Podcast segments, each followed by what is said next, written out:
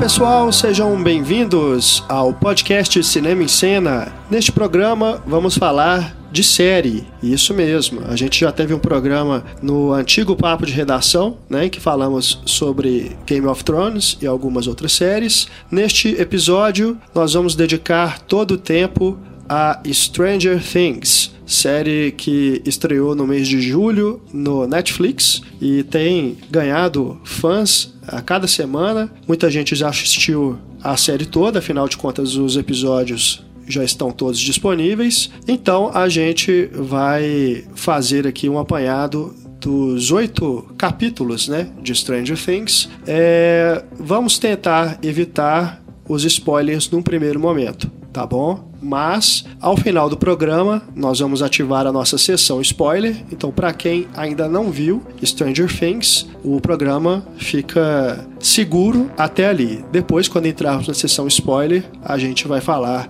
de detalhes da trama, tá? Inclusive do final. Então, fica aí já a orientação para você que está ouvindo o programa e caso ainda não tenha assistido a nenhum capítulo ou está na metade né, de Stranger Things, é só esperar é, até esse momento. A gente vai dar um aviso do spoiler e aí você para de ouvir o programa e depois que acabar de assistir, escuta a gente comentando o resto. Eu sou o Renato Silveira, aqui comigo neste podcast Estefânia Amaral, da equipe Cinema e Cena. Tudo bom, Estefânia? Olá, tudo bem, pessoal? Joia. Também conosco Marcelo Seabra, do blog O Pipoqueiro. Joia, Marcelo? Opa, tudo bom aí, gente? Beleza. Também Isabel Wittmann, do blog Estante da Sala e autora da coluna Vestindo Filme no Cinema e Cena. Tudo bom, Isabel? Olá, tudo certo. Joia. E fechando aqui a nossa mesa de debates, Raquel Gomes, do blog Moda Útil e também do Cinematório. Joia, Raquel? Joia, olá pessoal. A edição e a mixagem de som do nosso podcast são de Eduardo Garcia.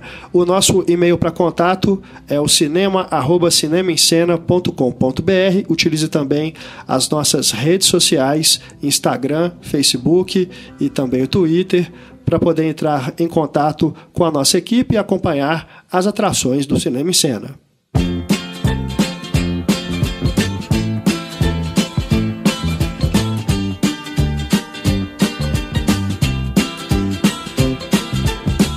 Stranger Things. Essa série até pequena, né, para os padrões, é, mesmo do Netflix, apenas oito episódios, é, foi lançada aí no mês de julho. Ela que foi concebida pelos irmãos Duffer, eles que são irmãos gêmeos, né? Eles é, têm um filme só no currículo, um filme chamado Hidden, é, e estão agora despontando aí com essa série. São Matt Duffer e o Ross Duffer. Curiosamente, eles são nascidos de 1984 e a série se passa em 1983. E a série ela está sendo bem comentada, né? pela questão das referências à cultura pop dos anos 80 e também a forma como ela faz intertextualidades né, com outros filmes daquela época e também dos anos 70, né, principalmente os filmes do Spielberg. A gente tem também alguma coisa de Alien ali. Então, essa série tem chamado muita atenção por isso, por essa nostalgia de recuperar né, esses momentos que estão guardados na nossa memória afetiva, daqueles filmes que a gente adorava ver na sessão da tarde e também fora dela. E a gente tem inclusive um vídeo que já está circulando aí na internet comparando né, algumas cenas da série com cenas desses filmes. A gente percebe que tem enquadramentos idênticos, né? apesar de o que está acontecendo na série ser diferente, né? tem até algumas modificações bem substanciais, principalmente em relação a personagens e a própria, eh, o próprio contexto né, em que a cena está ocorrendo. A questão do enquadramento, a questão de como a cena é construída remete imediatamente àqueles filmes. Né? Então, se você já viu esses filmes, você logo de cara reconhece. Mas quem não conhece esses filmes, né, eu acho até difícil porque me parece que é uma série voltada para um público bem específico, mas de toda forma, principalmente as gerações mais novas que talvez não tenham é, assistido alguns desses filmes e tudo mais, é, eu acredito que isso não interfere na compreensão é, da história dá para você curtir a série porque ela é bem construída, o roteiro é, é o roteiro, não digo roteiro, história, né? É, é, é, compreensível sem a necessidade de você buscar e ativar na mente essas referências. De toda forma, é a marca principal dessa série desde a abertura, que tem aquela música bem marcada é, dos anos 80, com aquele, aquele estilo, é, como é que a gente pode dizer? Tem um, uns sintetizadores, né, uns teclados uhum. e tudo. E o próprio letreiro, né, Stranger Things também, enfim, remete imediatamente aquelas coisas sobrenaturais, ficção científica e também de terror e mistério lá dos anos 80. E, como eu disse, ao longo de todo os, todos os episódios você vai pescando esse, esse visual né, que remete a essa era, a, além, claro, da ambientação, porque se passa ali em 1983, nos Estados Unidos, né, naquele subúrbio, tem a questão das escolas, do, do de algo estranho que está acontecendo naquela pequena cidade, e temos amigos, né, as crianças, temos os núcleos ali, enfim, a gente vai discutindo isso aqui no nosso podcast. Eu vou primeiro aqui chamar o nosso amigo Marcelo Seabra, que já há um bom tempo não participa do nosso programa, né, Marcelo? Então, é. vou pedir primeiro para você dar aí as suas primeiras impressões sobre Stranger Things. Bom, eu, eu fui pego, né, como muitas pessoas que eu vi comentando em redes sociais, porque eu vi um episódio, gostei, vi outro, vi outro, quando eu vi eu já estava vendo a série inteira. Então foi bem, foi bem rápido poder acompanhar tudo, porque afinal de contas, como você disse, são só oito episódios, oito episódios de uns 50 minutos mais ou menos cada um. Então foi, foi bem tranquilo de poder acompanhar tudo, em coisa de dois, três dias deu para ver tudo. E eu acho assim, muito, muito foi falado a respeito dos tal dos algoritmos, né, que o Netflix teria feito várias pesquisas, teria buscado, teria buscado várias informações para poder construir. Agora imagina, eu tenho um serviço né, que oferece filmes e aí eu começo a fazer pesquisa no meu serviço para saber o que que as pessoas estão procurando para poder oferecer para elas. É uma coisa meio louca, mas é o, que, né, é o que as pessoas têm comentado em redes sociais e tudo. E eu vi gente achando ruim, eu vi gente falando que isso é errado ou qualquer coisa assim, mas no fim das contas, o que, que acontece? A gente recebe exatamente o que a gente quer. Então a série, eu acho que tem feito esse sucesso todo porque ela oferece para um público que eu, eu acredito que seja eu e o Renato, pelo menos, né, estamos nesse público bem, que é. Os velhos, é, né? né? Esse pessoal de 30 e poucos anos que nasceu e cresceu na década de 80, então acaba ficando uma coisa muito nostálgica, né? E é muito bacana de se assistir, porque, igual você falou, vai te trazendo memórias, além das várias associações que você faz com outros filmes, eu, eu pensei muito no Super 8 do J.J. Abrams, porque eu acho que tem mais ou menos, né, tem mais ou menos o mesmo clima, tem essa história dos meninos juntos, os amiguinhos juntos, entra uma menina no meio da história, né, em outra situação, mas é mais ou menos isso. E tem uma, uma questão sobrenatural de alienígena envolvida e tudo. E recupera aquele clima né, do cinema do Spielberg, do cinema do cinemão dos anos 80, né, cinemão no bom sentido, porque é, é, são as, as lembranças que a gente tem. Uma, um outro filme que fica muito clara a, a, similaridade é Conta Comigo. A influência do Stephen King né, no, no projeto é grande. Tem inclusive, né, tem um, um, momento inclusive que o personagem cita que ele está lendo um livro de um cão raivoso. Então, claramente é um cujo né, do, do Stephen King. Então, são várias as referências e o, o, eu, eu até li em algum momento, em algum lugar, que os irmãos, quando começaram a contactar as crianças, para poder testar as crianças e saber se elas estavam adequadas para os papéis, eles estavam dando diálogos do próprio Conta Comigo. Então, todos eles devem ter visto o filme, todos eles devem ter lido né, partes do roteiro e tudo mais, do, dos diálogos. Então, eu acho assim, eles fizeram uma aposta certa, pegaram músicas da época que todo mundo gosta, que todo mundo conhece, ou que quem não gosta vai gostar facilmente, pegaram esses elementos né, facilmente reconhecíveis que você citou, a música, o sintetizador, o letreiro, aquela coisa toda, aquele clima né, de Twin Peaks, de sei lá quais séries dos anos 80, juntaram isso tudo, fizeram né, um caldo, só que eles amarraram bem. Eu acho que o grande segredo do negócio é esse. Eles têm a Winona Ryder num papel muito bacana, dá uma, uma bela recuperada nela, né? Que andou sumida aí, fez um filme aqui, um filme ali, mas de uma forma geral não andava aparecendo muito. O Matthew Modine, né? Tá com aquela cara de vilão de filme B, aquele cabelo, aquele cabelo branco parecendo Christopher Walken, mas eu acho assim, as, os, dois trunfos da série, um é o roteiro, que é bem amarradinho, né? Não é nada de, extra, de extraordinário, não é nada de espetacular, mas é bem amarrado. Então ele te conduz de uma forma interessante. E o outro é o elenco. porque além dos né, desses dois veteranos, do, da Winona Ryder e do Matthew Modine, tem o David Harbour, que anda fazendo bastante coisa também. Inclusive tem uma participação pequena no, no Esquadrão Suicida, né, que está passando nos cinemas. Então é um ator que tem aparecido bastante. E, o, e, obviamente o elenco jovem, né? Os, os quatro menininhos e a, a menininha, a Millie Bobby Brown, eles são todos ótimos. Né? A, a Millie Bobby Brown, inclusive, tem, tem uns vídeos dela no, no YouTube, né? Ela é uma youtuber ela grava ela cantando música, ela canta muito bem, ela é uma figura engraçada, carismática. E então eles acertaram em cheio, com elenco e com roteiro. Eu acho que esses são os dois grandes trunfos de Stranger Things. Bacana, eu não sabia que ela era youtuber. Depois vou procurar alguns vídeos, colocar aí no, nos extras, né, para o pessoal ver, conhecer um pouquinho também. Mas ela realmente acho que é o, o grande achado, né, de Stranger Things.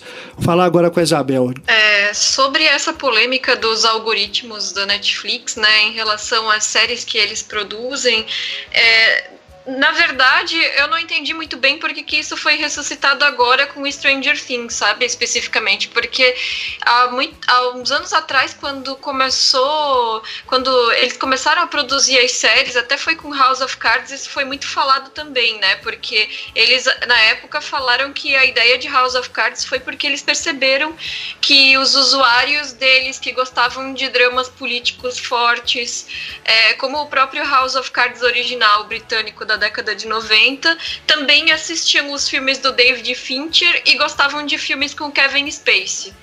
E aí eles resolveram fazer House of Cards.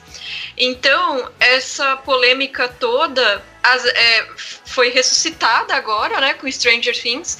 E o que eu, o que eu acho que fica claro é que existem algumas. As críticas que existem em relação ao uso desse algoritmo é que, beleza, eles nos entregam exatamente aquilo que a gente quer. Eles sabem os nossos hábitos de, de assistir filmes e séries, eles sabem que tipo de coisas combinadas nós gostamos de ver.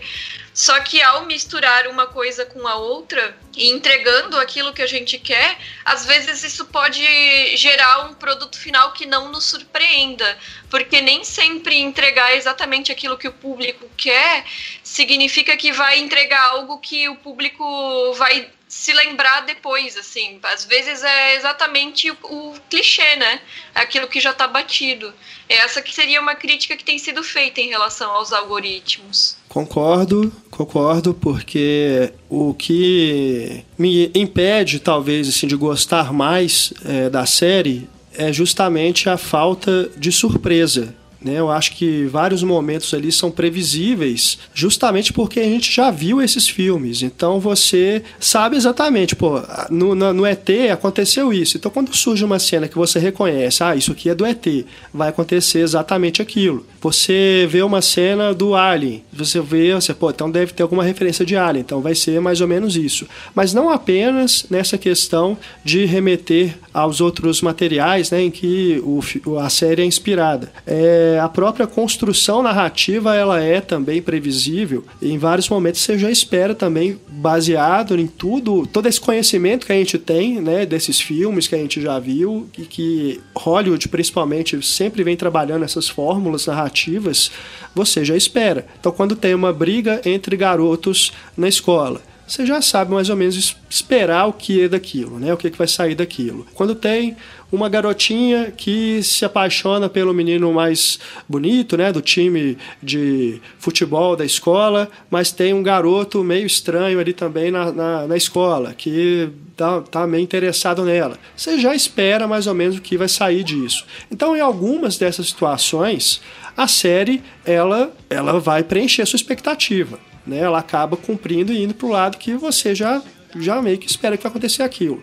Em raros momentos eu fui surpreendido com Stranger Things. Então, é, eu acho que a concepção visual é legal, é bacana trabalhar com nostalgia, eu adoro nostalgia, né? Mas tem realmente nos últimos tempos aí ficado uma coisa maçante de só ser isso, né? É, tudo é referência, parece que a gente tem uma epidemia de nostalgia que os estúdios estão indo nessa onda sem cuidado nenhum, né? Então tem algumas coisas que estão acabando, que eles acabam é, machucando, né? Né, a questão assim, afetiva, né? Daquela memória que a gente tinha. Então, algumas coisas que era melhor ficar né, só nesse, nesse, nesse passado que a gente lembra, né? Com alegria. Quando traz hoje de volta, você vai ter uma outra percepção daquilo que aí você vai pensar, pô, né, beleza, né? Quando eu era criança eu gostava disso, né? Mas agora eu não gosto mais, né? Não é a mesma coisa, você não tem a mesma percepção. Então você tem um uma, um prejuízo para a construção de coisas novas. Né? Então acho que é isso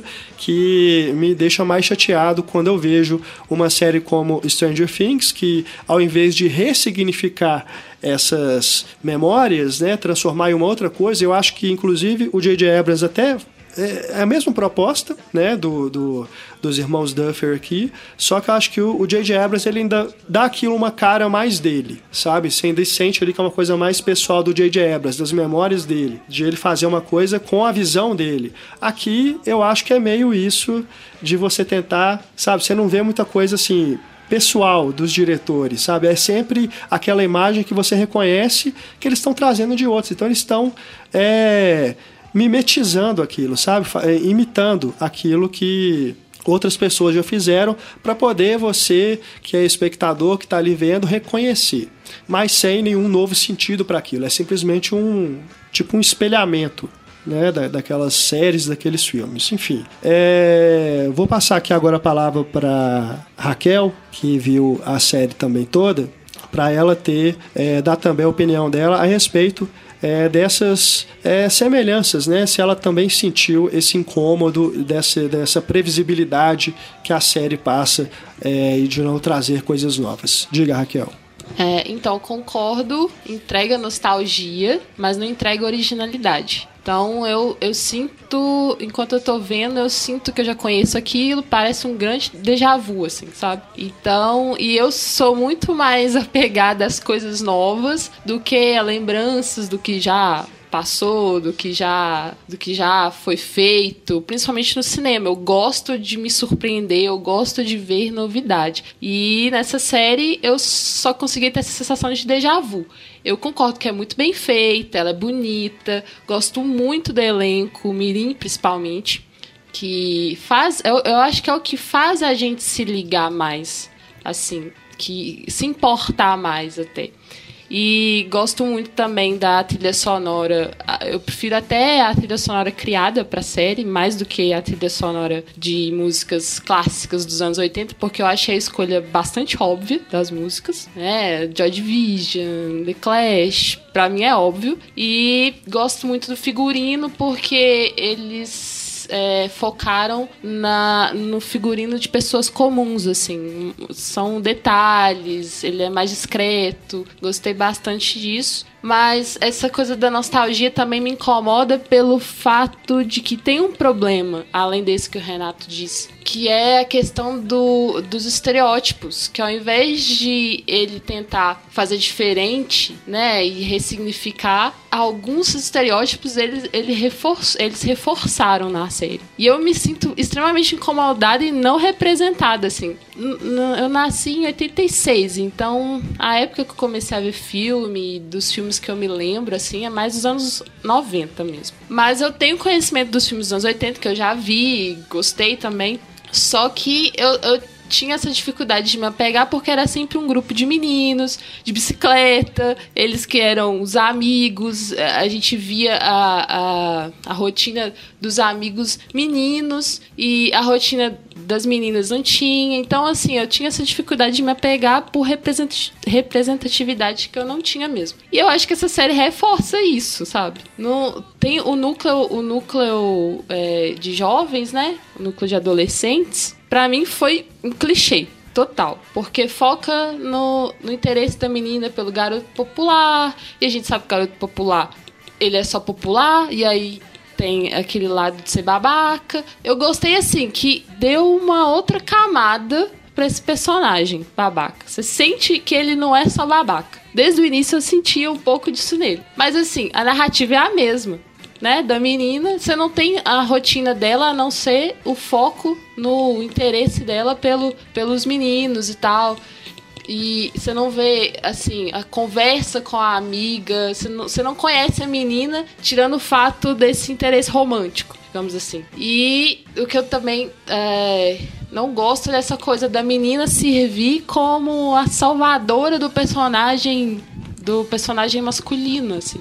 Que tanto para um lado, né, do menino mais popular e babaquinha, quanto pro outro, do menino que é introvertido e outsider. Então, eu, eu acho que esse é o grande problema da nostalgia, assim. Ela, ela pode ser legal, mas desde que não reforce esses estereótipos que a gente tem que deixar para trás. Estefânia, você tem mais ou menos a mesma idade da Raquel. Uhum. Quais são as suas impressões? Poxa, eu gostei muito da série, assim, fiquei até um pouco surpresa com as críticas de vocês. Assim.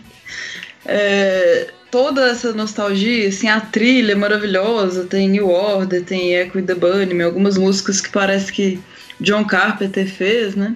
Sintetizadores e tal, não é aquela coisa que a gente já comentou algumas vezes da trilha oitentista ser datada, né? De ficar uma coisa muito da época, ficou bem moderno, apesar de, de ser anos 80. O figurino também é mais minimalista, não é aquela coisa cores saturadas e mullets, enfim, os cabelos, né? Então achei toda a produção da série assim, maravilhosa. E para mim passou super rápido esses oito, esses oito capítulos, né? Episódios. É, achei o ritmo bom também deles, assim, não, não, não me deixou na mão. E achei que essa primeira temporada ela se sustenta, assim, independente da gente saber que vai ter a continuação, é, vai ter a segunda e tal, ela poderia ser só isso, assim. Ela fica bem resolvida, apesar de ter algumas questões. Eu achei que é isso, assim, que eu, eu fiquei com medo de não ter algumas respostas que ela deixou bem, bem fechadinho, bem redondinho. E que mais? É isso, assim. O, o elenco maravilhoso, vocês todos já, já falaram, mas excelentes escolhas. Muito bom. Não, beleza. É, eu acho que a, a, o pessoal que está escutando o podcast né? Talvez esteja achando já, nossa, mas só, só fala mal, né? Só critica, né? É, não é isso, né? A gente primeiro está levantando esse ponto é, de incômodo justamente porque é, o que a gente tem visto, né? No, na internet, nas redes sociais, tudo é só aquele levante, Uou, né? É. Uau, Stranger Things, né? Isso tudo e tal, série favorita e tal, nossa, Stranger Things pra lá, Stranger Things pra cá, trend topic, blá blá blá. Então, só, só, só começamos aqui fazendo um contraponto, mas na verdade eu acho que eu tenho até muito mais coisas boas para dizer da série do que ruins. É, realmente isso me incomoda, porque a gente que principalmente que acompanha cinema, né, diariamente, é, séries também, a gente começa a ficar cansado de ver sempre a mesma coisa. E essa questão da nostalgia já tem, tem que dar um tempo, senão daqui a pouco vai esgotar até a nostalgia. E aí, o que, que vai acontecer, cara? Sabe? Então, é, é, essa questão de, né, ah, estragou minha infância, tudo tem limite, né? A gente vê algumas opiniões a respeito disso que eu, eu mesmo não concordo. Né? Acho que tem coisas que merecem ser atualizadas, sim precisam ser repensadas, sim, mas tem outras que você simplesmente refazer por refazer para mostrar alguma coisa que lá atrás funcionou para você, que você, ah, ah, eu tava doido para ver algo desse tipo, como se Stranger Things tivesse sido feita nos anos 80, fosse um produto daquela época. Não é, não é, é um produto dessa época. Ela tem seus objetivos e foi costurada toda para parecer que é daquele jeito mas não é daquela época. Se eu quero ver algo daquela época, eu vou ver algo que é melhor que Stranger Things, que é ET, que é os Goonies, que é De Volta para o Futuro, que é Alien, que é A Hora do Pesadelo, enfim, são coisas que estão na fonte e que, honestamente, eu acho melhores. E não acho que os irmãos Duffy melhoraram, não. Né? Eles simplesmente se referiram àquilo e fizeram do jeitinho que eles queriam mostrar assim, ó, aqui, ó, como é que vocês gostavam disso, né? Não era isso que vocês gostavam? Nós também gostávamos, é desse jeitinho que a gente gostava. Pô, dá cara a tapa, velho. Por isso que eu gosto muito mais de um filme como Donnie Darko, que se passa também nos anos 80, também se refere àquele, todo aquele imaginário dos anos 80, Mas, primeiro, ele já tem uma mentalidade diferente, que é uma mentalidade mais cínica. Então é como se fosse um filme ali dos anos 90 para os anos 2000, ambientado nos anos 80. Então você tem uma coisa muito mais sombria ali. Né? Então Richard Kelly ele ressignifica esse, esse, essa memorabilia toda né? dos anos 80 através de uma outra visão. Coisa que em Stranger Things eu não encontrei. Mas vamos em frente. Diga, Marcelo. Com relação à trilha sonora, né, a, a, tanto a Raquel quanto a Stefania citaram alguns elementos, eu acho que é uma coisa que está ficando clara hoje também, e eu, eu acredito muito disso ao sucesso do Guardiões da Galáxia, que é, utilizou né, a trilha sonora de uma forma muito interessante, muito bacana, a gente comentou na época, só que aí começa um fenômeno interessante e estranho ao mesmo tempo, que é essa questão de utilizar músicas já consagradas e tudo para tentar trazer o favoritismo daquela música para aquele outro produto. Parece que eles estão buscando, estão buscando uma transferência. Se você já gosta da música e aí você vê um filme ou uma série que toca aquela música, você vai automaticamente gostar daquilo também. Isso é um pouco estranho. Então eu, eu, eu concordo em partes com as duas, porque a, a, Raquel falou da obviedade né, do, da trilha sonora, da escolha das músicas, e a Stefania falou de músicas muito interessantes que eles usam. Eu acho que tem as duas coisas. Eu acho que eles ficam muito no óbvio, porque eu gosto muito de Clash, por exemplo mas eles usaram exatamente a mais badalada de todas. Então eu acho que tem muita coisa que, que realmente já cansou, já tocou a exaustão, como também algumas que eles colocaram eram não, não eram tão óbvias, né? A do Echo and the Bunnyman, por exemplo, não era das mais famosas, uhum. pelo menos para mim. Então, eu acho também. que eles, é, eles conseguiram né, ir de um lado até o outro e concordo também que a trilha incidental, né, a trilha da série é muito bacana, a trilha instrumental, ela cria aquele clima só que ao mesmo tempo é isso que vocês estão falando, ela fica voltando o tempo todo em outras referências, em outras situações, em outros filmes e séries de televisão. Esse, esse clima de cidadezinha que tem mistério acontecendo me lembrou até aquele outro filme, é um filme chamado The Stuff, que no Brasil acho que foi A Coisa, Sim, que sim. era aquele filme que as pessoas compravam uma coisa. É, parecia um chantilly, um iogurte, uma é. coisa esquisita, que as pessoas comiam e aquilo parecia que comia o cérebro das pessoas. E é mais ou menos o mesmo climão, né? A cidadezinha, meninos passando de bicicleta, aquele clima de suspense de não sei o que está acontecendo, mas tem alguma coisa acontecendo. Então a gente tem vários, vários e vários filmes que a gente consegue e aí vai muito da experiência de cada um. Porque se eu vi mais filme de terror, você viu mais filmes dramáticos, ou de aventura, ou qualquer coisa que seja, você vai ligar porque tem elementos em comum. Então, para você, a série chamou a atenção do filme X. Para mim, a série chamou a atenção do filme Y. E ela tem isso exatamente porque ela costura tudo. Então, eu gosto da série, né? Como a gente, como eu falei no início aqui, concordando com a Stefania também, eu gostei bastante. Eu acho que a série passou muito rápido, muito fácil. Eu assisti os episódios numa sentada. É divertido, você torce por aqueles menininhos que eles são ótimos, mas ao mesmo tempo fica essa sensação meio incômoda de eu já vi isso, né? Pois é. Por que, que você vai se contentar com um trecho quando você pode ver a obra completa. Né? Então, por que, que eu vou me contentar com uma cena que remete a Poltergeist, sendo que eu posso ver Poltergeist completo, inclusive a refilmagem do Poltergeist? Enfim. Mas vamos falar das coisas boas, né? Eu falar um pouquinho do elenco, porque os garotos são muito bons, né? O, as crianças.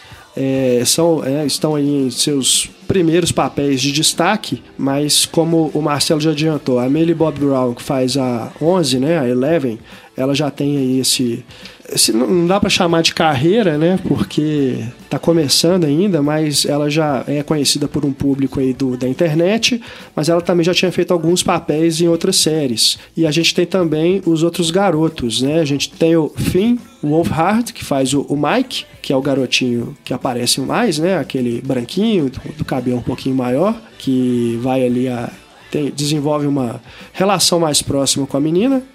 Temos também o Gaten Matarazzo fazendo Dustin, que é o garotinho que tem, não tem os dentes, né? Meio banguelo, que é a vítima de bullying, né? Mais que tudo. E é, para mim é, é, o mais legal deles, né? Dos três, é, é, é o que se destaca mais os estilos de tomar, ter uma atitude, né? E ser o mais inteligente deles. É, e temos também o Caleb McLaughlin fazendo o Lucas, né, que é o garotinho negro. Esse eu achei bem chato, né? Eu achei bem, bem chatinho porque ele fica sempre contestando os outros, né? Tem um momento, inclusive, que isso acaba chegando no ápice, né? Depois na sessão spoiler a gente comenta. É, e o, o Will, lógico, né? Que só aparece aparece pouco porque é o garoto que desaparece, que ele é abduzido, né? É o interpretado pelo Noah Schnapp. Assim, não, não, dá, eu não consigo avaliar muito bem assim ele como ator, porque ele aparece muito pouco, né? Mas enfim, cumpre a função.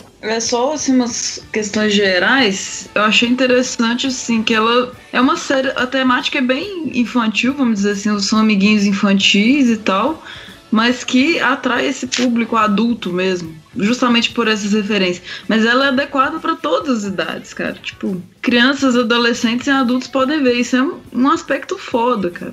Não, sim, até porque a censura no Netflix está 16 anos, né? Eu achei uhum. até alta, não precisa disso tudo. Eu acho que hoje, hoje a gente tem um padrão mais elevado para algumas coisas, né? Que se tornaram mais sensíveis. É, sangue, palavrão, né? Alguma cena um pouco mais agitada, não sei. Tem algumas questões de para essa classificação indicativa que acabam elevando o nível. Mas, cara, não tem nada ali que você não viu é, nesses filmes em que a série referencia. Nada certo? que você não tenha visto na sessão da tarde, por exemplo. É. Quando você tinha, sei lá, sete anos.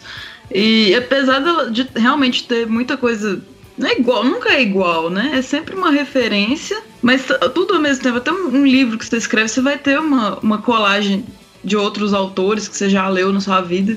E aqui também, eu acho que ele retrabalha esses, os, os irmãos, né? Retrabalha essas questões, assim, na, na modernidade, de alguma forma, nessa recriação deles. Tipo assim, a, a androginia da, da garotinha. Só isso já é uma coisa muito diferente, assim, eu acho, moderna. A dificuldade de linguagem dela. É, apesar do bullying ser muito anos 80, né? E algumas referências também que eu notei que eu não sei se estão sendo citadas. Tipo assim, blow up do Antonioni, naquela parte das fotos. De uma foto ter surgido de, uma, de um momento assim sexual que passa por um elemento bizarro ligado a crime, sabe? Isso é muito blow up. Beleza americana também questão do menino ser diferente. Eu acho que a própria adolescente mesmo, ela não é só assim um interesse romântico, sabe? Ela evolui muito na trama, de começar a pegar em arma e tal e, sabe? Crescer mesmo. Então, assim, é isso, eu adorei.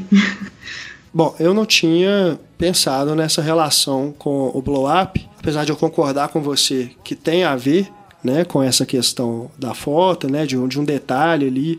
Depois, quando você amplia, você vai levando a outras questões. Mas porque isso, para mim, é, não é a questão do, da série. Né? Não é a questão do enredo. Tem esse elemento ali, eu não sei se de fato foi veio do do blow up, né? Do, do Antonioni. Seus irmãos se inspiraram nisso. Mas é, a questão que é trabalhada nisso no blow up não é trabalhada no Stranger Things, sabe? Então, por isso, para mim, aí a referência se talvez tenha se perdido aí. É, até porque a gente já teve né, outras versões do, do blow-up em outros sentidos. Né? No, no, a conversação do Coppola, o blow, blow-out do Brian De Palma, né? só que aí levando para outras questões, aí trabalhando com o áudio né, em vez do, da imagem. É, aí, aí sim, nesses filmes a gente tem uma preocupação narrativa em torno desse assunto, né? Aqui no Stranger Things vira uma coisa que se resolve ali em determinado momento e depois vai partir para outra. É um dos é, detalhes.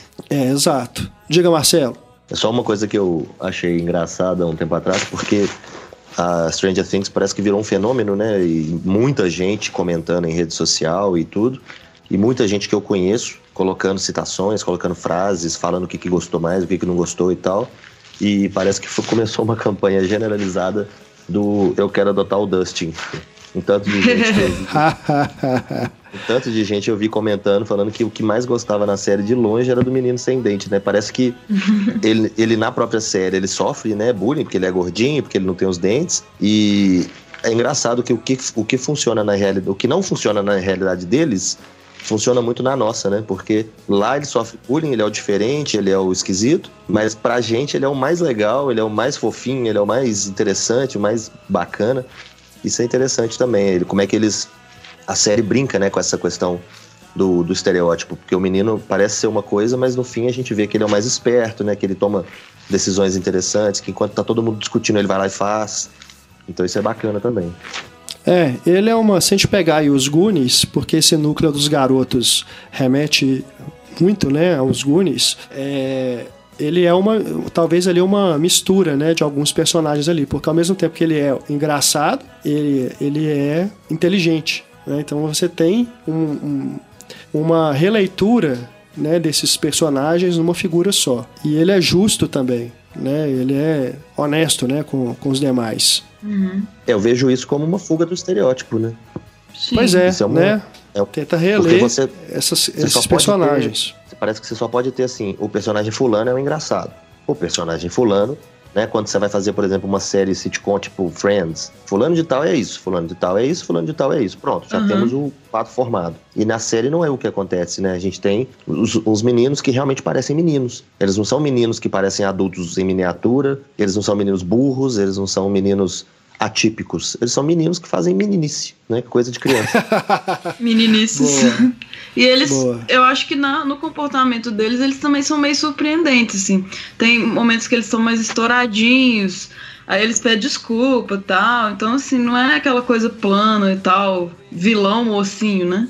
Crianças em amadurecimento. É só o garotinho negro mesmo que eu fico é, um pouco decepcionado, porque, primeiro, a gente já tem aí essa questão da diversidade. Então, beleza, ok, colocaram um garoto negro, né, junto com os outros brancos. Não tem só meninos brancos, como nesses filmes dos anos 80, né, a maioria deles. Mas o garotinho é chato pra danar, sabe? Ele é o, dos três é o menos desenvolvido. Tem um momento ali, né, que ele toma uma atitude, né, de tentar resolver as coisas, mas na maioria do tempo ele tá só falando para os outros: não, não faz isso, não, você tá louco, não é isso, vai dar errado, enfim. E eu senti falta também de outros personagens negros, porque além do garotinho, só tem aquele policial, que também é o chato. Diga, Stefani. É, que ele é meio que a voz da razão, assim, o, o cara que vai frear os outros para não fazer menino, bobagem. Né? É importante também, sabe? O garotinho. Apesar, né?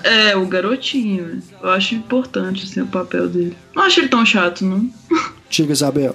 Não é, acho que não é nem questão de ser chato, é só porque eu fiquei pensando, a gente também comentou sobre isso nas Caça-Fantasmas, né? Porque a gente tem, é, eles, eles tentam resolver o problema da diversidade colocando um só personagem negro num grupo de protagonistas, né? E pronto, tá resolvido. Que já é melhor do que é, como você mesmo falou, Renato, a versão dos anos 80 que eram sempre só crianças brancas, no máximo um japinha para fazer uma diversidade ali no meio, né? Mas aí colocar o único menino negro como aquele que se incomoda com a presença da menina no grupo, aquele que tá sempre contra as decisões que estão sendo tomadas, isso também me incomodou um pouco, porque poderia ser ele um dos que estão colaborando com os outros e aí um dos outros tantos meninos brancos ser aquele que fazia oposição. Mais ou menos o mesmo problema que a gente viu nas caça-fantasmas, né? Então, parece que eles não pensam muito é, quando eles colocam esse token, né? Assim, vamos dizer, é só um personagem e acha que, que o problema tá resolvido em como utilizar esse personagem na trama de uma maneira que ele também tenha um papel interessante, né? E, e beleza, assim, o papel dele até, até é interessante porque precisa de alguém para fazer o antagonismo, mas precisa ser o único personagem negro que faz o antagonismo, né? É um pouco complicado. E a gente tem que falar também da Winona Ryder, né? Que tem aí sido bem elogiada, né? Algumas pessoas até achei até exagerado, falando que é o melhor papel da carreira dela. Peraí, a Winona Ryder tem vários papéis bacanas na carreira, ela podia estar aí um pouco desaparecida de produções de maior destaque, mas vamos lembrar de Drácula, vamos lembrar de Garota Interrompida, Edward Mãos de Tesoura, né? Entre tantos outros, Casos dos Espíritos, enfim. É, é, vão com calma, né? Talvez esses elogios exacerbados é, sejam mais derivados de um hype do que realmente de um mérito da interpretação dela nessa série, que é boa, é sim, mas eu achei tudo num tom só também, do início ao fim. O que, que vocês acharam? Olha, eu até gostei da interpretação dela. Eu achei que ela tá muito bem no papel. Não acho longe de ser uh, a melhor interpretação da carreira dela. Talvez esse tipo de comentário venha justamente é, de, de, de situações em que as pessoas não têm contato muito aprofundado assim com a carreira dela anterior, principalmente ali no início dos anos 90.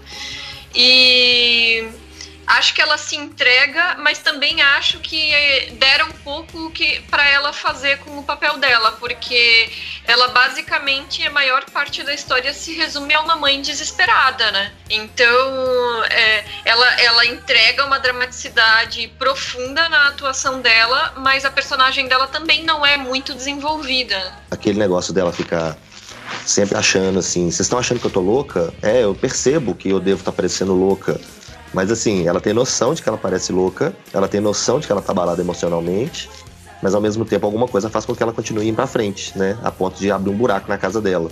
Então eu acho um, um personagem, assim, estranho, mas ao mesmo tempo é uma mãe desesperada, né? Então você não pode falar que ela tá errada, que ela tá louca, que ela tá isso, que ela tá aquilo, porque afinal de contas ela tá correndo atrás do filho agora, que fica muito fácil para todos os outros personagens acharem que ela tá louca e que ela tá vendo coisa onde não tem, né? Qualquer coisa, qualquer sinal que ela vê, ela começa a atribuir ao filho. Então, é um papel que eu acho que é um papel interessante, né? Concordo que não é a melhor coisa que ela já fez coisa nenhuma, se é a melhor coisa da carreira de alguém, é dos meninos, né? Que não tiveram muito tempo ainda para fazer para fazer outras coisas. Então eu acho que a, a, a Winona Ryder tá muito bem, sim, tá, tá, bacana no papel, tá fazendo a parte dela legal. E eu acho que a relação dela com o filho mais velho, Jonathan, né? Se eu não me engano, a relação dela com, com o filho mais velho é interessante, porque o menino é retraído, o menino, ao contrário do irmão mais novo, o menino não conversa muito com as pessoas, ele não se abre, ele tá sempre sendo introspectivo, né? Ele tira fotos porque ele fica quieto no canto dele de longe, e isso já, já mostra muito, né, da, da personalidade dele. E eu achei interessante essa dinâmica entre eles, né? O, o, o xerife entra um pouco na história, né? O, o, policial lá da cidade entra um pouco na história e acaba ficando muito próximo da, da mãe, né? Porque eles estão nessa busca. E a gente acaba conhecendo um pouquinho desse, desse xerife também, mas ele é meio clichê também, né? Ele é o, o cara traumatizado da cidade grande que foi pra cidade pequena.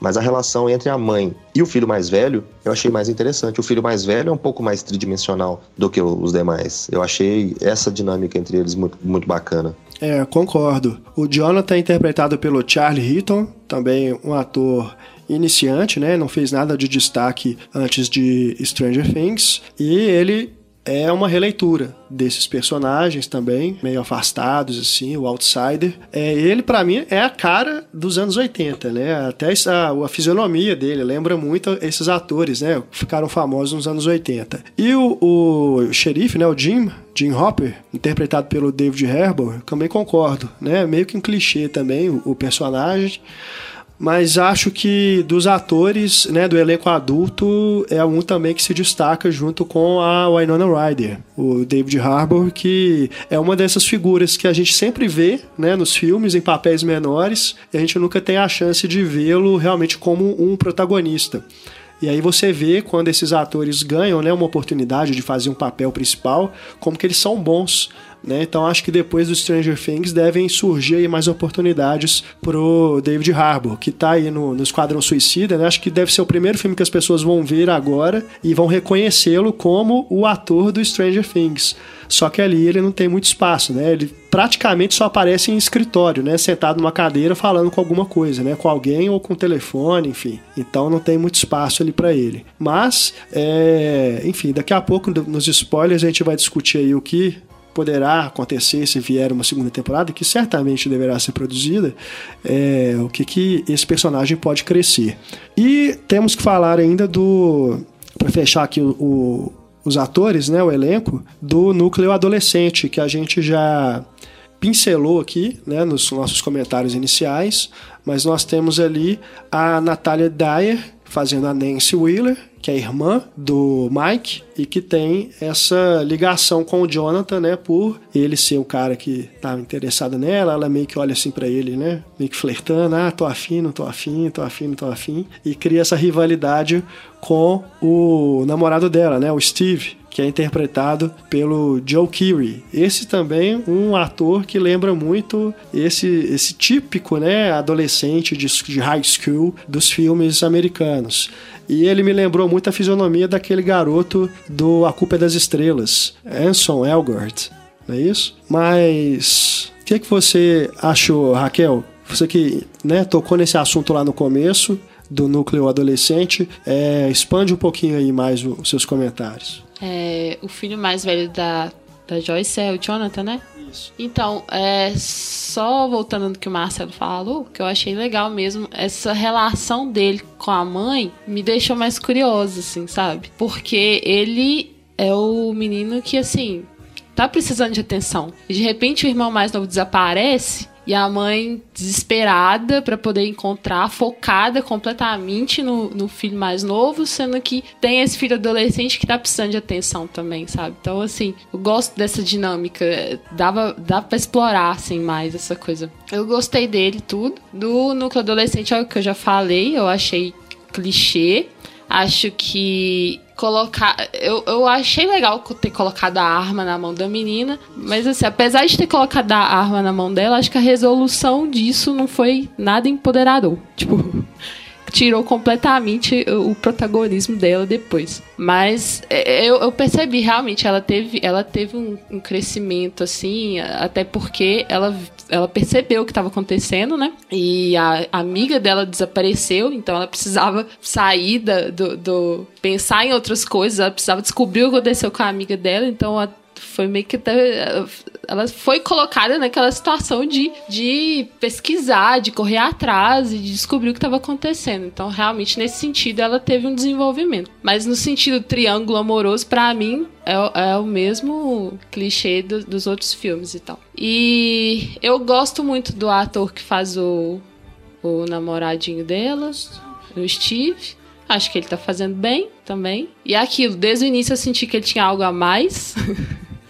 É, não sei dizer se especificamente porque, mas ele desde o início eu, eu, eu, percebi assim que não era só aquele babaca mesmo. Tinha alguma coisa ali. Só não gostei muito assim, que eu acho que eles poderiam ter ousado mais, assim, principalmente no caso dela. No caso da Nancy, né? E no caso da Barb também, a amiga dela, que fica difícil falar sem contar spoilers. É, daqui a pouquinho a gente fala mais sobre as coisas estranhas né, que acontecem ali. É, é, sobre a Winona, maravilhosa, assim, não sei se como sempre, mas como quase sempre, pelo menos. Lógico que não é a melhor coisa que ela já fez, mas foi um puta retorno, né, pra, pra série, assim, ela de volta. E a, a personagem dela, assim, não tem como ser muito além daquilo, porque, né, o que tá acontecendo? O filho tá desaparecido. Então, em alguns momentos, é até meio overacting, assim, não sei. Mas é a situação, cara. Mamãe desesperada, então não tem, não tem condição de fugir disso. E só lembrando que ela é uma atriz dos anos 90, né? Ela pode ter começado nos anos 80, uhum. mas ela é lembrada pelo que ela fez nos anos 90. Então tem algo aí também, né? Que não encaixa muito bem. Mas enfim, diga. É, o Matthew Modine também, eu via ele mais como um mocinho. Achei que foi um vilão misterioso, interessante. É, e, os, e os meninos realmente tem uma coisa meio crepúsculo ali. crepúsculo nem sonhava em, em, existir, mas ficou aquele triângulo e tal. Mas mesmo sendo clichê, eu não acho que deixe de ser interessante. Você pensar assim, ah, ela pode querer ficar com outro e tal, enfim. Achei que funcionou não, bem. Essa questão do triângulo amoroso também não me incomodou especificamente, porque eu achei que é, é, clichê realmente essa, essa coisa da menina ser certinha, estudiosa, tá dividida entre o cara mais cafajeste e o outro introvertido na dele, assim, né? Mas eu até achei que eles conseguiram dar uma tridimensionalidade para esses personagens que ajudou a, a quebrar um pouco essa esse próprio essa própria questão dos estereótipos, né? Então isso que a Raquel falou de o cara ser é, babaca, mas não ser não se limitar a ser só o cara babaca, né? E uhum. aí o menino ser introvertido e mas também não ser aquele carinha que fica exigindo que ela tem que ficar com ele porque ele é o cara legal e o outro cara não, e não sei o que lá. Ele também não faz isso, né? Que é uma coisa que sempre acontecia nesses filmes dos anos 80, né? E, e no final, assim, mantém muito a questão da escolha dela. Ela tá muito de boa. É, é, mantendo um, uma, um relacionamento, assim, uma amizade com os dois, mantendo contato com os dois, e ela, e ela faz as escolhas dela, né? E a série em nenhum momento coloca isso como negativo, né? Então acho que até ficou, até ficou interessante isso. Ah, e tem uma coisa, né? Vocês já mencionaram aí a, a amiga, né? A Barb, que é amiga da, da adolescente da Nancy, principal. Eu fiz um desses testes imbecis do Facebook de quem você seria, não sei aonde. Aí tem... Marcela Barbie. já, já tem o teste, né, do, do Stranger Things e, e o meu deu Barbie. Eu falei, ah, vou continuar tentando aqui até dar um personagem mais legal. Ah, Marcela, é porque você tava desaparecido do podcast, aí você virou a Barbie. Nossa senhora, quanta criatividade. Ai, ai. Boa. Boa. Bom, vamos entrar então agora na sessão spoiler, porque já não tá dando mais para comentar sem revelar algumas informações. Então, para você que ainda não viu Stranger Things ou não terminou de ver, pause este podcast, depois você volta e termina de ouvir, tá bom? Então, sessão spoiler.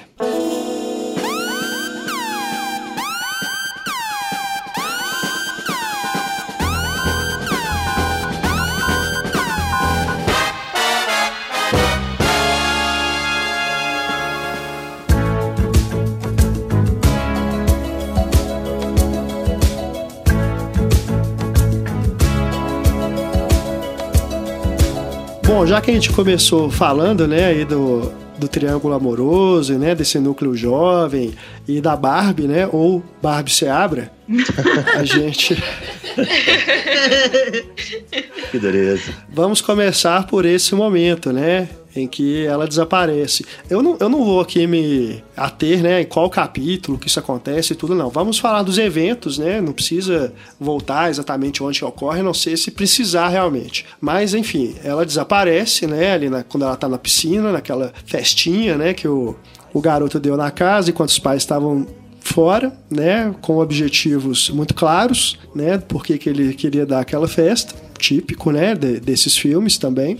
E ela desaparece naquele momento. E desaparece mesmo, né, porque ela não tem chance nenhuma. Depois, quando ela re, re, reaparece, é só o cadáver, né. Eu achei uma baita de uma sacanagem.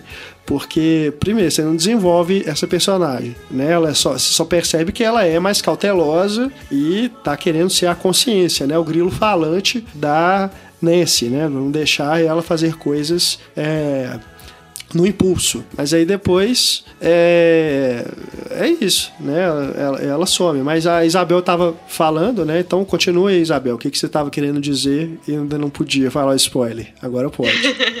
então, era mais ou menos nessa linha, porque eu achei que ela foi uma personagem que foi subutilizada, que colocaram ela ali como um gatilho dessa ação de é, ela, ela sumiu e precisam encontrar ela. Mas foi dado tão pouca importância à existência dela depois desse momento que até a amiga dela é, se preocupa mais em encontrar o menino Will do que ela mesma, assim. Então, dali para frente, ela foi é, ela foi esquecida praticamente. Ela funcionou como um mecanismo até aquele momento na narrativa e depois ela foi deixada de lado. É, como todos os outros que somem, né? Porque mais pessoas são abduzidas, né, para aquele pro mundo invertido, né? E a gente nem fica sabendo quem são essas pessoas. Ela acaba virando uma delas, né? Elas realmente só funciona, ela só tem uma importância até ali, né, para poder juntar, né, esse núcleo para poder ter um outra, uma outra, um outro grupo ali fazendo as buscas, né? A gente tem essa divisão ali, né? Tem a mãe com o policial,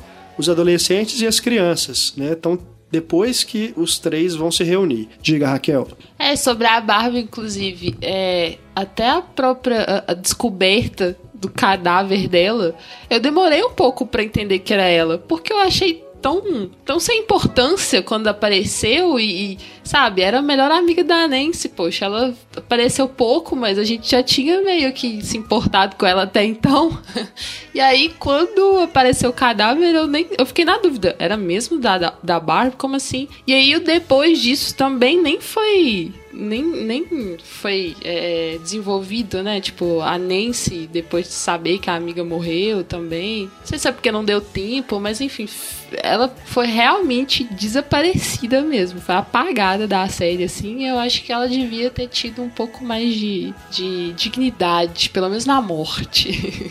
É, o, o cadáver dela é realmente suspeito mesmo, assim, é, é, tá muito estranho. Mas a gente tem que confiar na Eleven, né? Ela falou que morreu, então morreu. Mas. E, e, é uma personagem que não tem realmente flashbacks igual o Will. O Will a gente conhece ele mais na ausência dele, assim. Dos amigos falando sobre ele, da mãe lembrando de algumas cenas, né? A Barbie, ela é super interessante, o pouquinho que ela aparece, e, e a gente não consegue descobrir muito, assim. Obrigado. Sobre obrigado. ela. Né, Marcelo? muito interessante.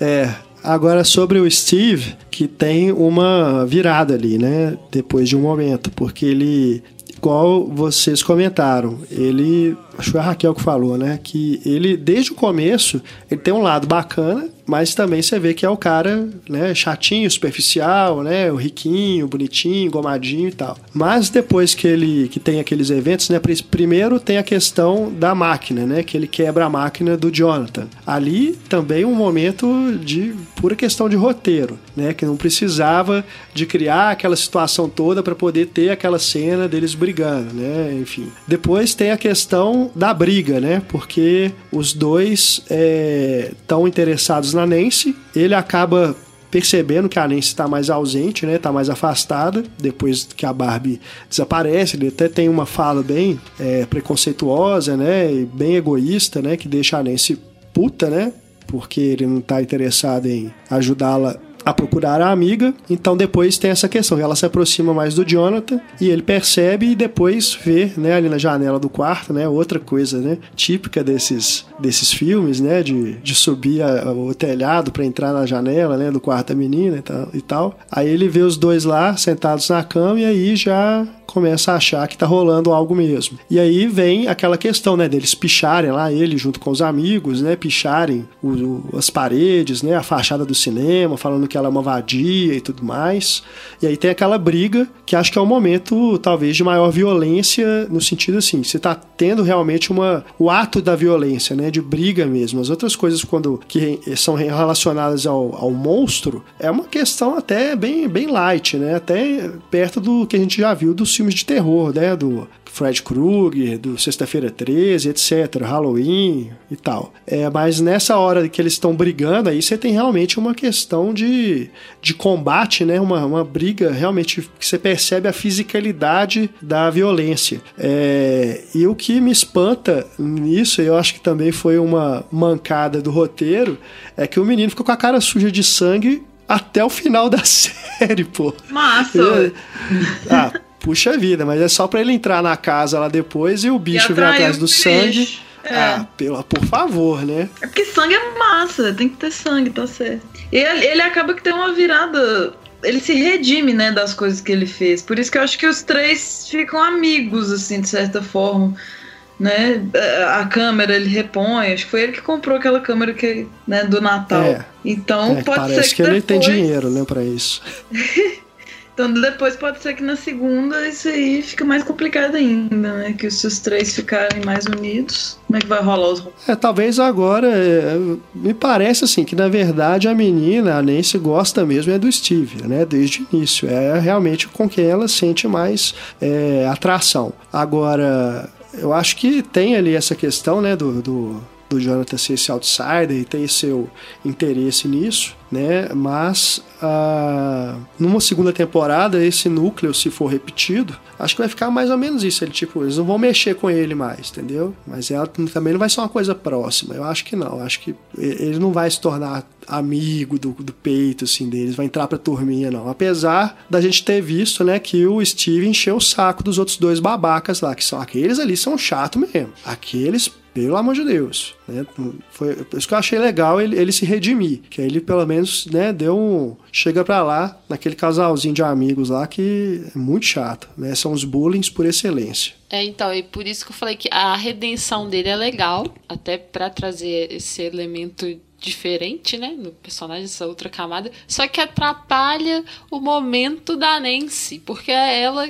A, a, sabe, você tava sentindo que era ela que ia resolver a parada. E aí vem o Steve e é o, o grande herói do momento, assim, sabe? Lá com o monstro. Então eu achei, poxa vida, sabe? É como se te dá a chance de, de ser a heroína e te tira. Porque não, você não pode tem que ser ele, sabe? Ele é mais importante é, protagonizar isso aqui. Então, é exato, porque ele é homem, assim. É. Então, por isso, por isso que eu fiquei puta também com isso, assim. É, é que foi pai podia ter feito uma, uma de uma forma diferente. Ele podia ter voltado, podia ter mostrado a coragem de ajudar, só que não ter tirado das mãos dela a possibilidade de fazer o golpe final, digamos assim, né? Sem dúvida. Em relação ao mundo invertido, a gente não tem uma revelação de como se aquilo foi fechado, né, o portal, porque não mostra como que o, o Jimmy, né, o policial e a mãe do Will saíram de lá. Eles foram lá, entraram,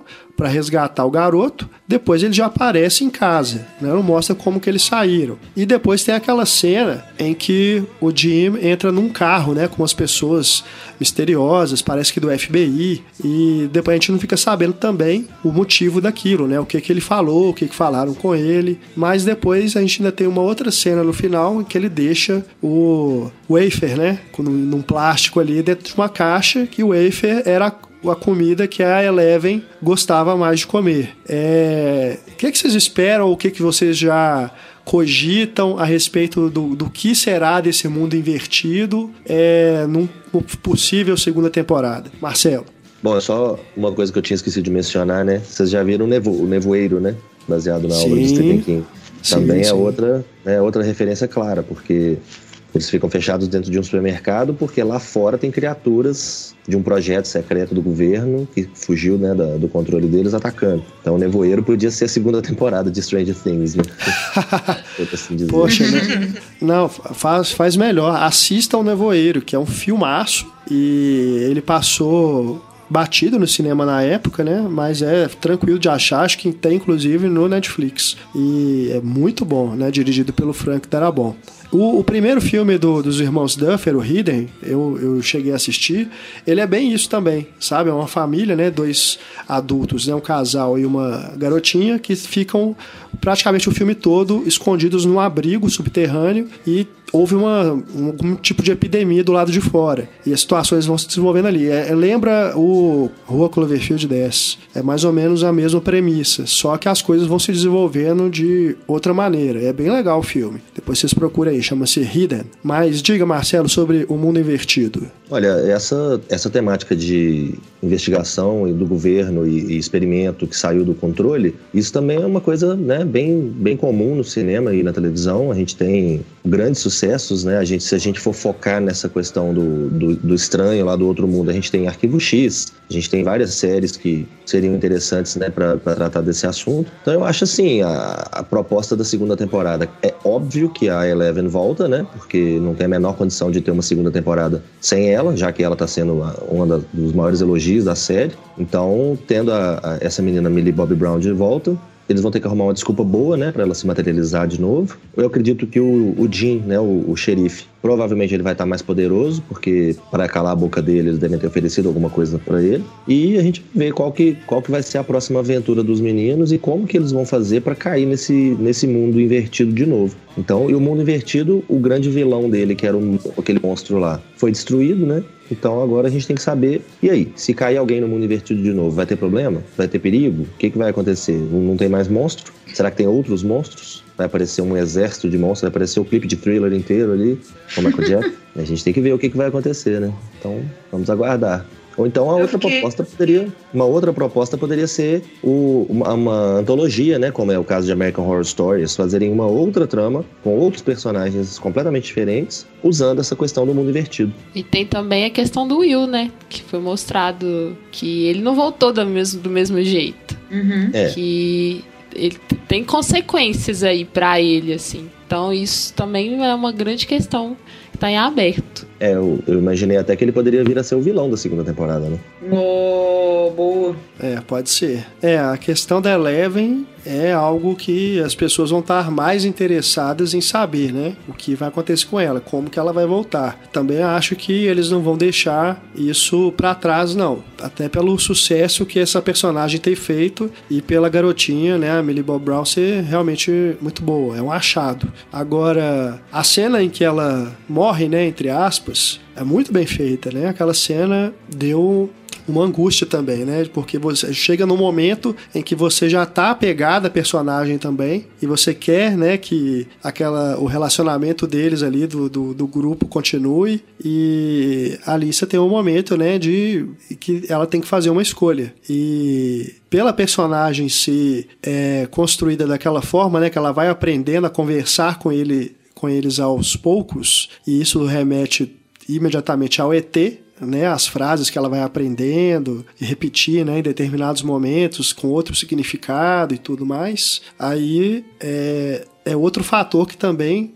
colabora para você se apegar àquela personagem. É inclusive engraçado como que ele trabalha a reversão é, em, em, relação ao próprio ET desses dois momentos, né? No ET, quando há o momento da despedida, o ET vai embora, mas fica aquela sensação boa, né? De saudade, né? De despedir de um amigo, mas uma sensação boa. Aqui é o contrário, é a morte, né? Então você tem uma, uma sensação bem diferente daquela do final do ET. E a questão ali das bicicletas, né? Que eu falei assim, que hora que essas bicicletas vão voar? Não é possível. Mas aí eles fazem o. Eles, eles mudam, né? Na verdade, o que voa é o furgão, né? Do, da polícia. Que na hora que eles. Naquele momento, né? Que não tem mais jeito, que o Elliot fecha os olhos e que a, ele, o ET faz as bicicletas voarem. Aqui é o contrário, né? Eles continuam andando e o carro da polícia que está vindo na frente é que passa por cima deles. Então achei legal ele subverter, nem que seja um pouquinho, né, a expectativa, mas foi legal. É, talvez, assim, eu não sei, achei que ficou muito misterioso, porque tudo explodiu aquela hora. Mas nada impede dela ter voltado pra lá. E a segunda temporada ser tipo um procurando Dory, quer dizer, um procurando Eleven. A primeira foi procurando Will, né? Aí agora procurando Eleven. Porque eu falei, nossa, vai acabar e não vão achar o Will, e aí vai ser a série toda procurando o Will. Mas não, ficou massa, porque resolveu essa questão e agora vamos mexer nas outras. Né? Acharam o Will e agora o problema pode ser ele, né? Porque é, ele pode estar tá servindo, ele pode estar tá servindo de hospedeiro para alguma criatura, para alguma coisa, ele pode vir a contaminar outros. Então, é saber o que, que vai acontecer. Vai criar uma geração de zumbis, sei lá. Ai, meu Deus. Mas eu concordo com o Marcelo, né, que nessa questão que eles poderiam fazer como no American Horror Story, criar uma outra trama, né? Mas aí o problema é que você tem que lidar com esses outros personagens que as pessoas já se apegaram a eles. É. Mas aí sei lá, né? As possibilidades são muitas, aí vai depender da criatividade dos roteiristas, né, dos irmãos Duffer e tudo mais, do pessoal que trabalha ali na série. Inclusive vocês viram que tem o Sean Levy, né, ali no meio, ele é um os produtores uhum. dirigem os episódios. Esse cara, não sei se todo mundo conhece, mas os filmes que ele dirigiu são de lascar, né? É picareta aquelas comédias, é, aquelas comédias bobas de Will Ferrell e tudo mais. É, é enfim, é um, é um diretor bem mequetrefe. Mas, pelo menos, né, se salvou nessa aí, não, não, não afetou em nada, não. Acho que os irmãos mesmo é que tiveram por trás de tudo, né? Apesar de terem dirigido não todos os episódios, né? Mas os quatro últimos, se eu não me engano, são deles e o piloto também. Uhum. É, o que quer que seja, o Jim precisa voltar porque eu tô apaixonadíssima com ele, eu não posso viver sem ele mais. Então o xerife vai ter que voltar. é, e a Eleven também, né? Ah, Eleven é amor, nossa. Aí se não voltar vai ser complicado, porque tipo, você quer ver esses personagens e aí vai ser outros, sabe? A série vai, vai, é muito arriscado, eu acho. É, e tem outra coisa também, né, gente? Eles meio que esgotaram o estoque de referências visuais né, e, e, temáticas a esses filmes dos anos 80, né? Será que vai continuar? O que mais que eles vão tirar da, da do baú? Ah, mas né? deve ainda, deve puxar mais alguma coisa, viu? Pois é, mas será que vai ser mais do mesmo? Ou será que eles vão para uma, outro, uma outra linha? Porque também é algo difícil, né? A identidade visual da série é essa. Uhum. Mas é só pensar o seguinte: é Penny Dreadful na primeira temporada, usa várias referências do mundo do terror, de criaturas e tudo mais. Na segunda temporada, até na terceira, eles conseguem dar uma renovada, né? Inserindo personagens novos. Então, às vezes pode ser uma saída para Stranger Things que se mude uma nova família para a vizinhança e traga um mistério, alguma coisa desse tipo. Quem sabe, né? Ou eles vão analisar outros algoritmos para saber o que fazer na próxima temporada. Boa. É, para quem aposta em, em, situações de risco zero, né, como é o, é o caso que está aparecendo, que é o caso do Netflix, eu não acho que seria viável eles fazerem um American Horror Story e mudar tudo, porque é como vocês falaram, né? Já todo mundo já se apaixonou pelos personagens, eles não vão agora querer começar do zero, né? E abandonar esses personagens. Então eu acho meio difícil. Uhum. E uma dica para quem tá aí, igual a Stefania, apaixonada pelo Jim Hopper, é ver o Olhança do Crime, né? Que não é lá essas belezas filme, mas tem ele num papel razoavelmente importante. É verdade. Black Mass, com Johnny Depp. E o Matthew Modine, né? Que faz o o cientista ali do cabelo branco. A gente não sabe se ele é realmente pai da Eleven. Eu acho que não. Não, né? Mas não, ele, ele, tem aquela, aquela, mulher misteriosa que eles encontraram naquela casa. De repente ele é pai da Eleven com ela. Porque ela, aquela amiga, a irmã dela menciona umas experiências com a LSD que eles colocavam ela no banheiro, um negócio assim. Eu acho que foi nisso aí que rolou procriação, entendeu? Esses esquemas aí. É, pode ser, porque isso também não, não é explicado, né? Não, ela é. é a número 11. E Aham. os 10 anteriores, É. né? Isso também fica no ar. A gente só tem uma ideia de que ela pode ter sido a décima primeira a passar por essas experiências ali naquele laboratório. Mas em relação ao, ao personagem do Matthew Modine, ele some, né? O monstro pula em cima dele e é isso. A gente tem que entender que ele morreu, mas a gente não vê o cadáver. É uma, uma outra coisa que eu pensei, uma possibilidade que eu pensei. E se aquela mulher que, que tá catatônica lá na, na cabaninha fosse a mãe da, da Eleven, mas da Eleven original? Ou seja, Sim. seria a mãe da número um e eles de alguma forma fizeram um verdade. clone dela. No... É uma Porque boa a- possibilidade. A 11 morreu, mas vai ter a 12, ou vai ter a 9, ou vai ter a 7, sei lá. E é a Bem mesma pensado, menina. É- Marcelo. É uma oportunidade de usar a mesma menina sem precisar né, abandoná-la, já que todo mundo gostou dela. Só que não vai precisar arrumar Ah. uma saída mirabolante pra volta da Eleven que morreu, né? Que se des- desintegrou. Bem pensado. Boa. Aí se ela voltar na segunda temporada como a 12, aí eles vão ter que arrumar outro apelido pra ela, né? Tchau, tchau. tchu.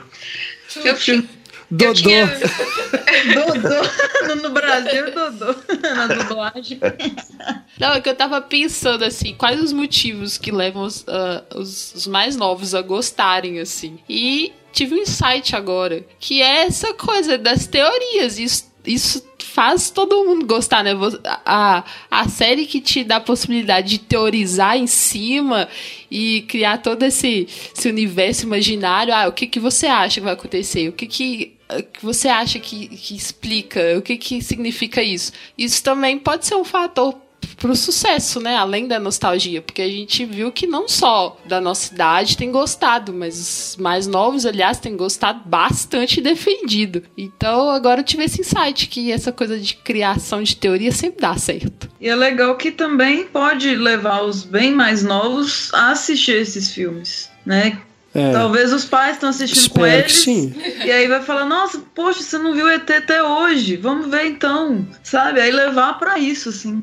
É, tem os cartazes, né, no, Uhum. no quarto deles. Tem lá o Evil Dead, Tem Jaws, o tem Tubarão, né? Enigma de Outro Mundo. Se pelo menos Stranger Things tivesse esse elemento surpresa, igual o Carpenter sempre fazia, né? Igual no próprio Enigma de Outro Mundo, beleza, cara. Ia achar massa, que isso é algo que se perdeu, né? Com o tempo.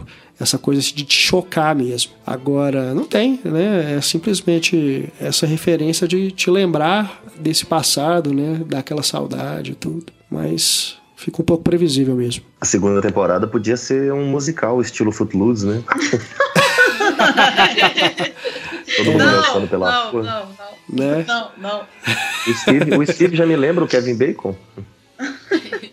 Aí eles podiam mudar, né, a tipologia lá do Stranger Things do título, aí coloca uma coisa mais colorida, assim, né? Não, em não dá ideia, neon. não. Não. Já o tema, o tema da apresentação vai ser um tom, não, não, não, não, não, não.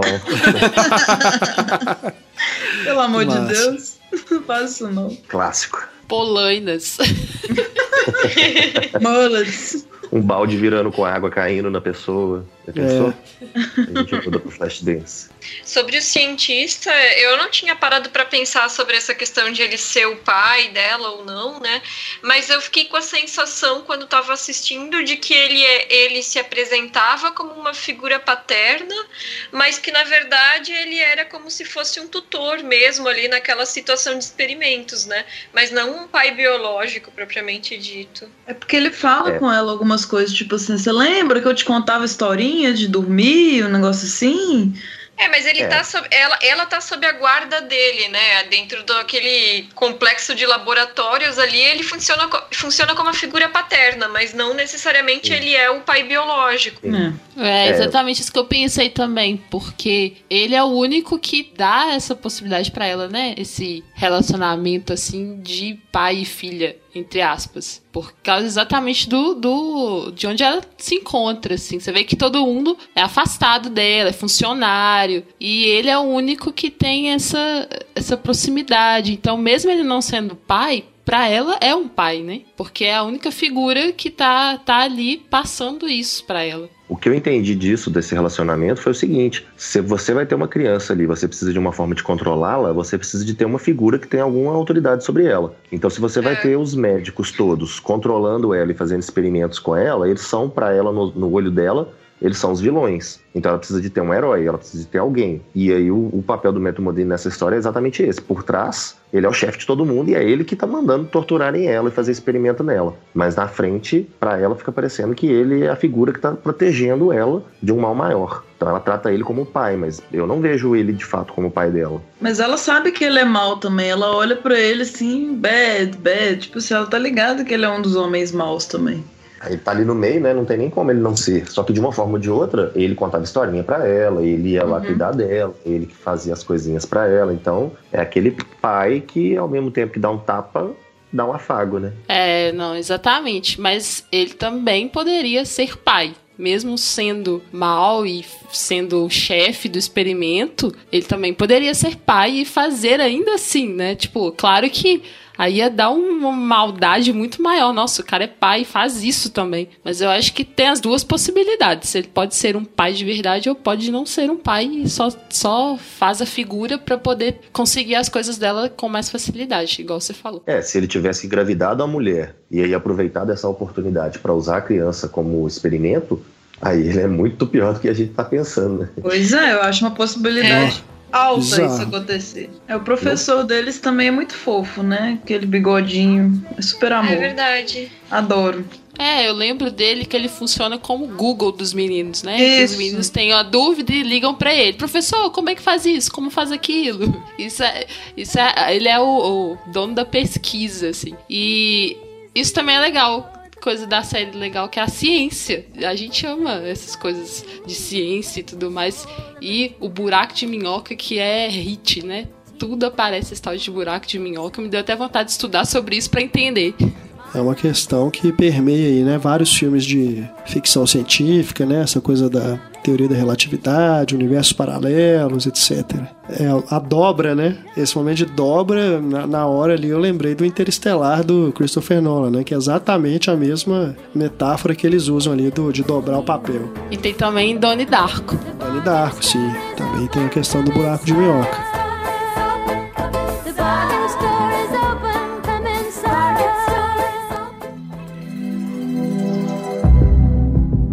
Fizemos aí então nosso podcast sobre Stranger Things. Vamos aqui finalizando este programa dedicado a uma série, né? Virão outros aí no futuro. Assim que a gente conseguir, né, ver todo mundo assistir a série inteira, né, seja aí do, do Netflix ou que passa aí na TV a cabo ou outros canais, a gente vem aqui e comenta, né? Inclusive, se vocês tiverem alguma sugestão, alguma, né, você que está nos ouvindo, tiver alguma série aí bacana que você queira ouvir, né, um, um- a gente comentando aqui, dá a dica aí nos comentários ou manda um e-mail e aí a gente faz o possível aqui para tentar a- atender, tá bom? Raquel quer falar mais uma coisinha aqui. Diga, Raquel. É porque com toda essa miscelânea de referências, né, dos filmes e séries e da cultura pop, todos são mais voltados para os americanos, né, para os filmes americanos. E eu ouvi dizer que tem uma referência assim muito direta a uma animação japonesa de 1988 que se chama Akira. É, o, o A Akira é fez muito sucesso, né, na época. Então, é, apesar de ser uma, uma animação japonesa, ela chegou no ocidente com muita força, né? Ficou muito popular aqui também.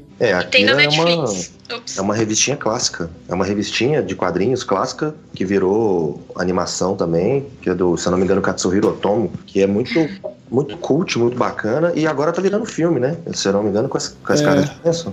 Não, mas que o Scarlett Johansson é o aquele outro, o Fantasma do Futuro. Ah, Ghost in the Shell. Isso, Então, é. confundi. É, ele- Eles estavam com a proposta de fazer o filme do o filme live action do Akira. Acho que chegou até uma É. época até que o Keanu Reeves estava envolvido, que ele podia Isso. ser o, o principal lá, o Tetsu, sei lá como é que chama o menino principal. É, é, eu me lembro, no cinema em cena mesmo a gente fazia várias notícias, né, sobre Sim, sim. esse, esse projeto. Mas se eu, se eu não me engano, tá encavetado. É, isso tá desde a minha época rolando, né? Desde, eu- imagina, É. eu trabalhei no cinema em cena tem quantos anos? É, foi 2003 a 2005, né? Isso, foi por aí, já tinha Desde notícia. aquela época. É. Tá no Netflix, tá, Isabel? Sim, as- as- os, os dois, na verdade, a Akira e o Ghost in the Shell entraram esses tempos no catálogo. Ghost in the Shell é muito legal também, muito bom. E foi referência também pro Matrix, né? Ali também é outro exemplo, né? Só que ali é aquilo que eu tava falando, você pega essas referências, mas você ressignifica, né? Você dá uma outra outra cara para aquilo. Então você reconhece ali, mas, né, no, no outro sentido. Eu acho que daqui a pouco vai ter referência a Matrix em algum momento, né? Aí vai- a nostalgia vai ser dessa época aí que a gente tinha esses cyber thrillers. Mas tomara que ainda demore muito tempo para isso, porque acho que a gente está relativizando muito né, as nossas memórias, né? Coisas que estavam aí no, no passado nem tão distante e tá ficando, né? Vira essa espiral, né? Você faz uma referência a uma coisa que tá ali, aquilo se torna uma referência e aí fica num, num círculo vicioso, né? Você não sai disso. Você sempre vai ficar voltando ao passado e não volta. Não, não- não abre uma porta pro futuro. É, o negócio é abrir um buraco de minhoca. Filosofias de viagem no tempo. Isso. Então vamos agradecer aqui a presença do Marcelo. Valeu, Marcelo. Ô, gente, eu que agradeço. Valeu demais. Encontrem o Marcelo lá no blogs.ai.com.br barra pipoqueiro. Isso. Encontrem também a Isabel no blog dela, que é o estantedasala.com. Obrigado, viu, Isabel? Obrigada. E Stefania Amaral, que está conosco no Cinema em Cena. Muito obrigado pela participação mais uma vez. Valeu. Se vocês quiserem seguir o meu Instagram de discos, eu fico feliz também. Eu nunca divulgo ele, mas eu me divirto bastante. Discos da Discos da Stay. Isso. Confiram lá, o Discos da Stay, que é bem bacana mesmo. Eu te- tem- é bem miscelâneo, né? O ecletismo bate forte. É o Chan Slayer, assim, cada dia. E obrigado, Raquel, mais uma vez pela participação. Raquel, que está no blog Moda Útil e também no Cinematório. Valeu, Raquel. Valeu demais, é sempre um prazer. A você que está nos ouvindo, muito obrigado pela audiência, pela companhia. Acesse as nossas redes sociais, Instagram, Facebook, Twitter, para acompanhar as outras atrações do Cinema em Cena. E você que quiser mandar um e-mail para a gente, é só escrever para cinema@cinemaencena.com.br. Um grande abraço, até o nosso próximo podcast. Tchau!